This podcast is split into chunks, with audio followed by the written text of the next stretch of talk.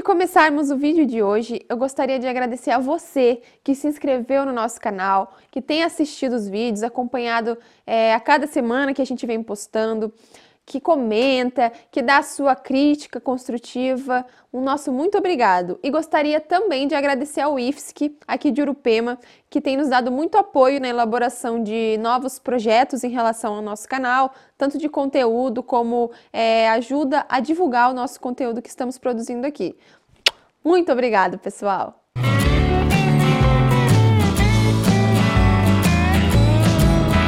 Olá, aprendizes do vinho! Tudo bem com vocês? Voltamos para mais um episódio aqui no Aprendi com Vinho. E o nosso bate-papo de hoje vai ser sobre vinho verde. Ao contrário do que muita gente pensa, o vinho verde não é verde. Esse nome que os vinhos recebem está relacionado com seu local de produção, que inclusive é uma denominação de origem controlada. A nomenclatura de vinhos verdes é, possui mais de uma versão. Uma delas fala que o cultivo das uvas para produzir esses vinhos é feito em locais em que a vegetação é exuberantemente verde e por isso esse nome. Já a outra versão fala que os vinhos verdes possuem esse nome por serem consumidos muito jovens e a sua comercialização ser feita cerca de três meses após a colheita. Assim, os portugueses passaram a chamá-los de vinho verde, que seria o contrário de maduro.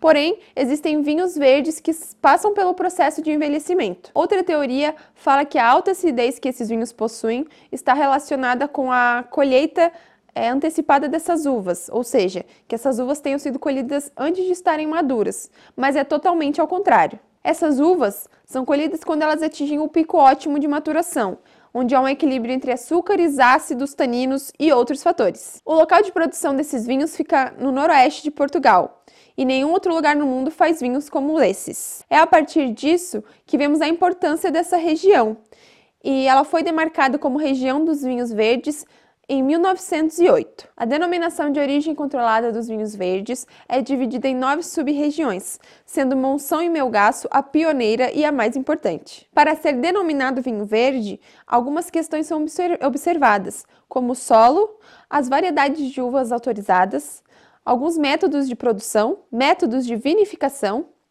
teor alcoólico mínimo e entre outros fatores. Segundo a legislação, os vinhos verdes podem ser tanto brancos, rosés, tintos e espumantes, mas os vinhos brancos são os que têm uma maior representatividade. Ao introduzir a cultura do milho naquela região, as videiras que eram produzidas lá foram quase banidas para dar lugar a essa cultura, o que fez com que os vitivinicultores é, passassem a produzir as suas videiras com, é, em forma de trepadeiras em árvores mais altas. E após isso, né, numa evolução de cultivo, passou a ser cultivado em uma estrutura em forma de treliça.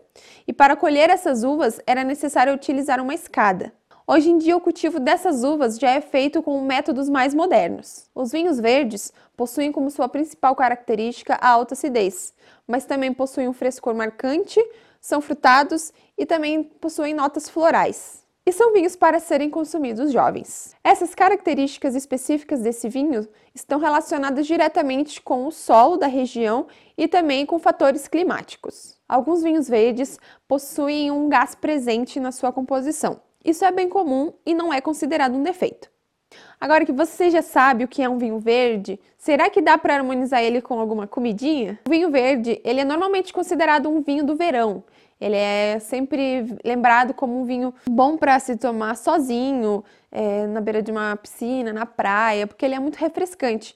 Mas sim, existem algumas harmonizações possíveis com os vinhos verdes. Estão entre as opções de algumas harmonizações com os vinhos verdes, os frutos do mar, bolinho de bacalhau, saladas, comida japonesa, queijos leves, legumes, peixes, risotos. Enfim, são muitas opções. Então é isso, pessoal. Espero que tenham gostado do nosso papo de hoje e não esqueçam de curtir, comentar e compartilhar o nosso vídeo. E também não esqueça de se inscrever no nosso canal. Obrigado e até o próximo vídeo.